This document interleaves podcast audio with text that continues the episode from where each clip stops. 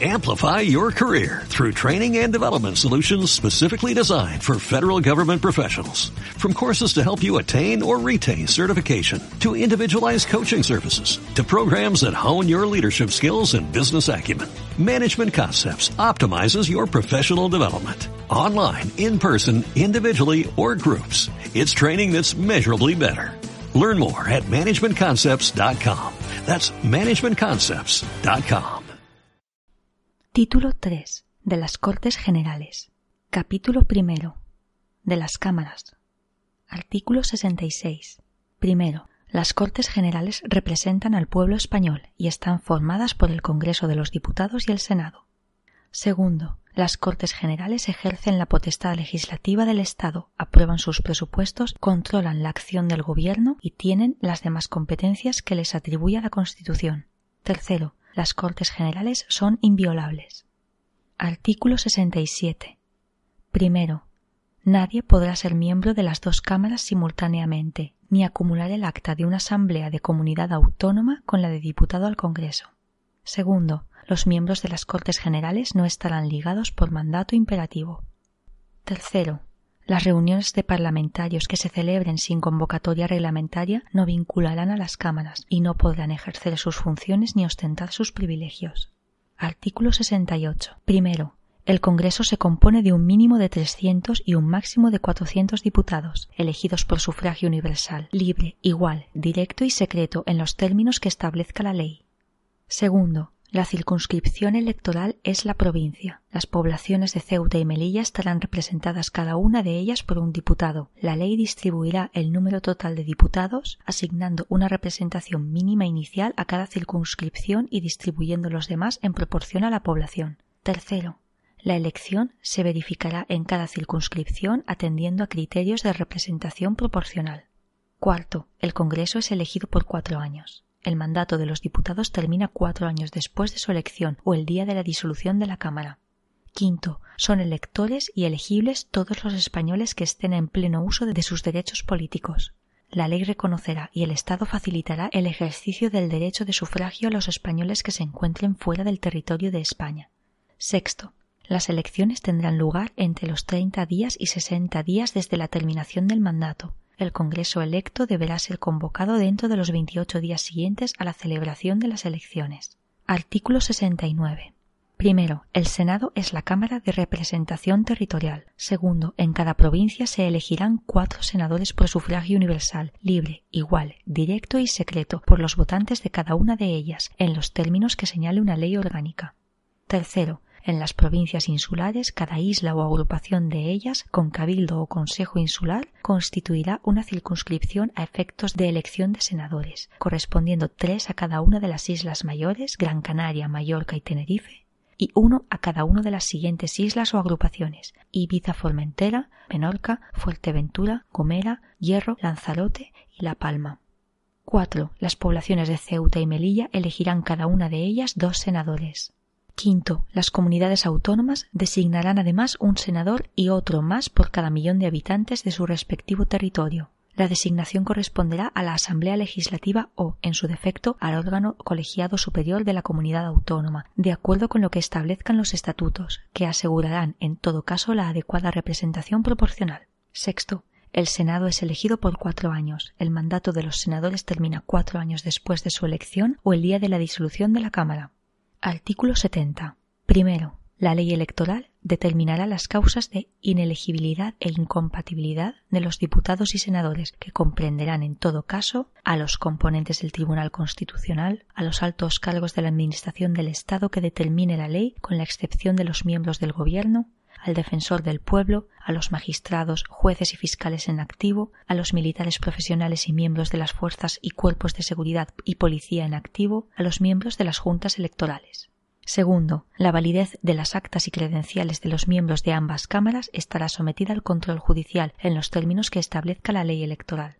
Artículo 71. Primero, los diputados y senadores gozarán de inviolabilidad por las opiniones manifestadas en el ejercicio de sus funciones. Segundo, durante el periodo de su mandato, los diputados y senadores gozarán asimismo de inmunidad y sólo podrán ser detenidos en caso de flagrante delito. No podrán ser inculpados ni procesados sin la previa autorización de la Cámara respectiva. Tercero, en las causas contra diputados y senadores será competente la Sala de lo Penal del Tribunal Supremo. Cuarto, los diputados y senadores percibirán una asignación que será fijada por las respectivas cámaras. Artículo 72. Primero, las cámaras establecen sus propios reglamentos, aprueban autónomamente sus presupuestos y, de común acuerdo, regulan el estatuto del personal de las Cortes Generales. Los reglamentos y su reforma serán sometidos a una votación final sobre su totalidad, que requerirá la mayoría absoluta. Segundo, las cámaras eligen sus respectivos presidentes y los demás miembros de sus mesas. Las sesiones conjuntas serán presididas por el presidente del Congreso y se regirán por un reglamento de las Cortes Generales aprobado por mayoría absoluta en cada Cámara. Tercero, los presidentes de las cámaras ejercen en nombre de las mismas todos los poderes administrativos y facultades de policía en el interior de sus respectivas sedes.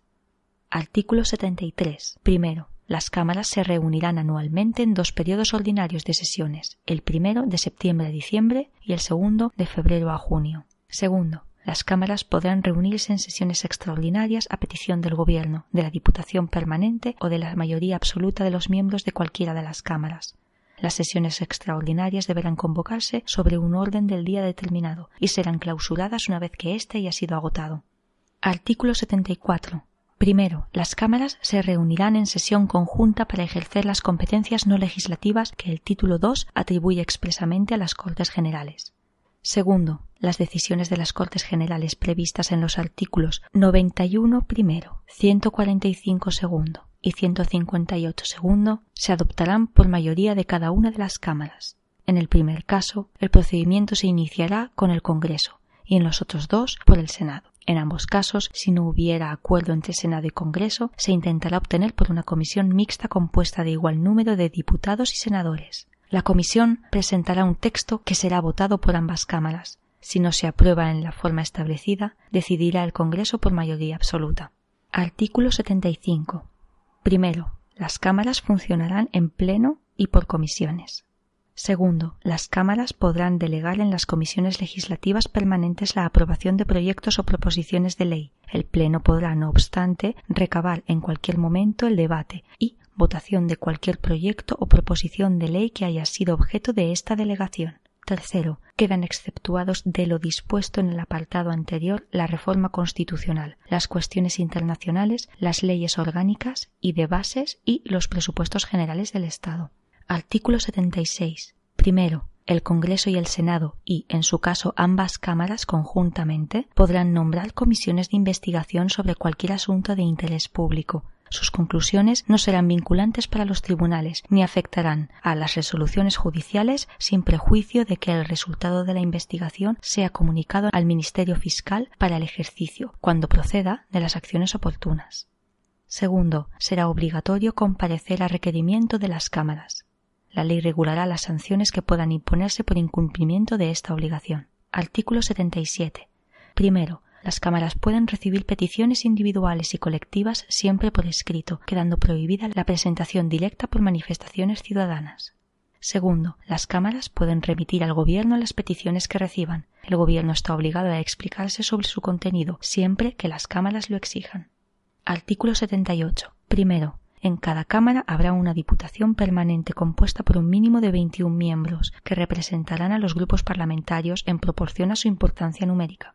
Segundo, las diputaciones permanentes estarán presididas por el presidente de la Cámara respectiva y tendrán como funciones la prevista en el artículo 73, la de asumir las facultades que correspondan a las cámaras de acuerdo con los artículos 86 y 116, en caso de que éstas hubieran sido disueltas o hubiere expirado su mandato, y la de velar por los poderes de las cámaras cuando éstas no estén reunidas. Tercero, expirado el mandato o, en caso de disolución, las diputaciones permanentes seguirán ejerciendo sus funciones hasta la constitución de las nuevas Cortes Generales. Cuarto, reunida la Cámara correspondiente, la Diputación permanente dará cuenta de los asuntos tratados y de sus decisiones. Artículo 79. Primero, para adoptar acuerdos, las cámaras deben estar reunidas reglamentariamente y con asistencia de la mayoría de sus miembros. Segundo, dichos acuerdos, para ser válidos, deberán ser aprobados por la mayoría de los miembros presentes, sin prejuicio de las mayorías especiales que establezcan la Constitución o las leyes orgánicas, y las que, para elección de personas, establezcan los reglamentos de las cámaras. Tercero, El voto de senadores y diputados es personal e indelegable. Artículo 80. Las sesiones plenarias de las cámaras serán públicas salvo acuerdo en contrario de cada cámara, adoptando por mayoría absoluta o con arreglo al reglamento. Capítulo segundo de la elaboración de las leyes. Artículo 81. Primero, son leyes orgánicas las relativas al desarrollo de los derechos fundamentales y de las libertades públicas, las que aprueben los estatutos de autonomía el régimen electoral general y las demás previstas en la Constitución. Segundo, la aprobación, modificación o derogación de las leyes orgánicas exigirá mayoría absoluta del Congreso en una votación final sobre el conjunto del proyecto. Artículo 82. Primero, las Cortes Generales podrán delegar en el Gobierno la potestad de dictar normas con rango de ley sobre materias determinadas no incluidas en el artículo anterior. Segundo, la delegación legislativa deberá otorgarse mediante una ley de bases, cuando su objeto sea la formación de textos articulados o por una ley ordinaria cuando se trate de refundir varios textos legales en uno solo. Tercero, la delegación legislativa habrá de otorgarse al Gobierno de forma expresa para materia concreta y con fijación del plazo para su ejercicio. La delegación se agota por el uso que de ella haga el Gobierno mediante la publicación de la norma correspondiente. No podrá entenderse concedida de modo implícito o por tiempo indeterminado. Tampoco podrá permitir la subdelegación a autoridades distintas del propio Gobierno. Cuarto, las leyes de base delimitarán con precisión el objeto y alcance de la delegación legislativa y los principios y criterios que han de seguirse en su ejercicio. Quinto, la autorización para refundir textos legales determinará el ámbito normativo a que se refiere el contenido de la delegación, especificando si se circunscribe a la mera formulación de un texto único o si se incluye la de regularizar, aclarar y armonizar los textos legales que han de ser refundidos. Sexto, sin prejuicio de la competencia propia de los tribunales, las leyes de delegación podrán establecer en cada caso fórmulas adicionales de control. Artículo 83. Las leyes de bases no podrán en ningún caso autorizar la modificación de la propia ley de bases o facultar para dictar normas con carácter retroactivo. Artículo 84. Cuando una proposición de ley o una enmienda fuere contraria a una delegación legislativa en vigor, el Gobierno está facultado para oponerse a su tramitación. En tal supuesto, podrá presentarse una proposición de ley para la derogación total o parcial de la ley de delegación. Artículo 85. Las disposiciones del Gobierno que contengan legislación delegada recibirán el título de decretos legislativos. Artículo 86. En caso de extraordinaria y urgente necesidad, el Gobierno podrá dictar disposiciones legislativas provisionales que tomarán la forma de decretos leyes y que no podrán afectar al ordenamiento de las instituciones básicas del Estado, a los derechos, deberes y libertades de los ciudadanos regulados en el título I y al régimen de las comunidades autónomas ni al derecho electoral general. Segundo, los decretos leyes deberán ser inmediatamente sometidos a debate y votación de la totalidad al Congreso de los Diputados, convocado al efecto si no estuviere reunido en el plazo de los treinta días siguientes a su promulgación. El Congreso habrá de pronunciarse expresamente dentro de dicho plazo sobre su convalidación o derogación, para lo cual el reglamento establecerá un procedimiento especial y sumario. Tercero, durante el plazo establecido en el apartado anterior, las Cortes podrán tramitarlos como proyectos de ley por el procedimiento de urgencia. Artículo 87. Primero, la iniciativa legislativa corresponde al Gobierno, al Congreso y al Senado, de acuerdo con la Constitución y los reglamentos de las cámaras. Segundo, las asambleas de las comunidades autónomas podrán solicitar del Gobierno la adopción de un proyecto de ley o remitir a la mesa del Congreso una proposición de ley, delegando ante dicha Cámara un máximo de tres miembros de la Asamblea encargados de su defensa. Tercero, una ley orgánica regulará las formas del ejercicio y requisitos de la iniciativa popular para la presentación de proposiciones de ley. En todo caso, se exigirán no menos de 500.000 firmas acreditativas no procederá dicha iniciativa en materias propias de ley orgánica, tributarias o de carácter internacional, ni en lo relativo a la prerrogativa de gracia. Artículo 88. Los proyectos de ley serán aprobados en Consejo de Ministros, que los someterán al Congreso, acompañados de una exposición de motivos y de los antecedentes necesarios para pronunciarse sobre ellos. Artículo 89. Primero, la tramitación de las proposiciones de ley se regulará por los reglamentos de las cámaras, sin que la prioridad debida a los proyectos de ley impida el ejercicio de la iniciativa legislativa en los términos regulados por el artículo 87. Segundo, las proposiciones de ley que, de acuerdo con el artículo 87, tome en consideración el Senado se remitirán al Congreso para su trámite en este como tal proposición. Artículo 90. Primero, aprobado un proyecto de ley ordinaria u orgánica por el Congreso de los Diputados, su presidente dará inmediata cuenta del mismo al presidente del Senado, el cual lo someterá a la deliberación de éste. Segundo, el Senado, en el plazo de dos meses a partir del día de la recepción del texto, puede, mediante mensaje motivado, oponer su veto o introducir enmiendas al mismo. El veto deberá ser aprobado por mayoría absoluta. El proyecto no podrá ser sometido al Rey para sanción sin que el Congreso ratifique por mayoría absoluta, en caso de veto, el texto inicial, o por mayoría simple una vez transcurridos dos meses desde la interposición del mismo o se pronuncie sobre las enmiendas, aceptándolas o no por mayoría simple. Tercero, el plazo de dos meses de que el Senado dispone para vetar o enmendar el proyecto se reducirá al de veinte días naturales en los proyectos declarados urgentes por el Gobierno o por el Congreso de los Diputados. Artículo 91 el Rey sancionará en el plazo de quince días las leyes aprobadas por las Cortes Generales y las promulgará y ordenará su inmediata publicación. Artículo 92. Primero, las decisiones políticas de especial trascendencia podrán ser sometidas a referéndum consultivo de todos los ciudadanos. Segundo, el referéndum será convocado por el Rey mediante propuesta del presidente del Gobierno previamente autorizada por el Congreso de los Diputados. Tercero, una ley orgánica regulará las condiciones y el procedimiento de las distintas modalidades de referéndum previstas en esta Constitución. Capítulo tercero de los Tratados Internacionales. Artículo 93. Mediante ley orgánica se podrá autorizar a la celebración de tratados por los que se atribuya a una organización o institución internacional el ejercicio de competencias derivadas de la Constitución, corresponde a las Cortes Generales o al Gobierno, según los casos, la garantía del cumplimiento de estos tratados y de las resoluciones emanadas de los organismos internacionales o supranacionales titulares de la cesión. Artículo 94.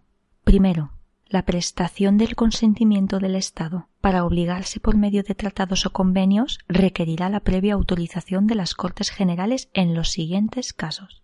Tratados de carácter político, tratados o convenios de carácter militar, tratados o convenios que afecten a la integridad territorial del Estado o a los derechos y deberes fundamentales establecidos en el título I, tratados o convenios que impliquen obligaciones financieras para la hacienda pública, tratados o convenios que supongan modificación o derogación de alguna ley o exijan medidas legislativas para su ejecución, tratados o convenios que supongan modificación o derogación de alguna ley o exijan medidas legislativas para su ejecución.